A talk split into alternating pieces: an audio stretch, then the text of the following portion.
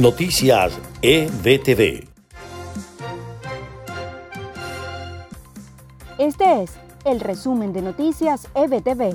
A continuación, les presentamos las noticias del día lunes 13 de abril. Les estaremos acompañando Carlos Acosta y Susana Pérez. Comenzamos. El nuevo coronavirus es 10 veces más mortífero que el virus responsable de la gripe AH1N1, surgido a finales de marzo de 2009 en México. Así lo refirieron este lunes las autoridades sanitarias mundiales, que instaron a un levantamiento del confinamiento lento.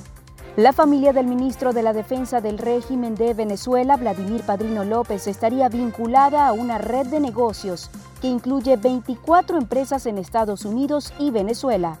Así lo reveló una investigación realizada por el proyecto de denuncia de la corrupción y el crimen organizado estaría aumentando el número de militares venezolanos negociando para entregar a Nicolás Maduro a las autoridades americanas.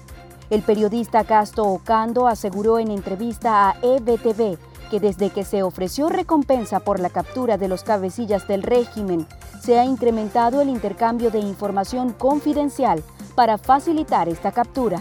Y en noticias de Estados Unidos, el presidente de la nación, Donald Trump, aseguró que están disminuyendo las hospitalizaciones por el COVID-19 y la curva de la enfermedad, al parecer, podría empezar a estabilizarse.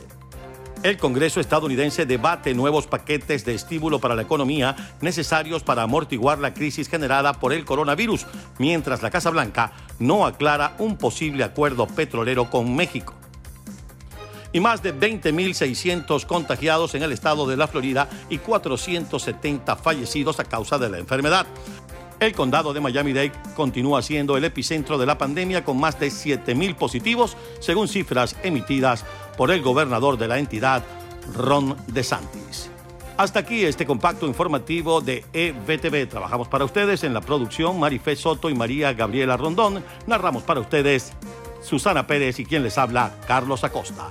Hasta una próxima oportunidad. Continúen conectados a la señal de EBTV en todas nuestras plataformas. Noticias EBTV.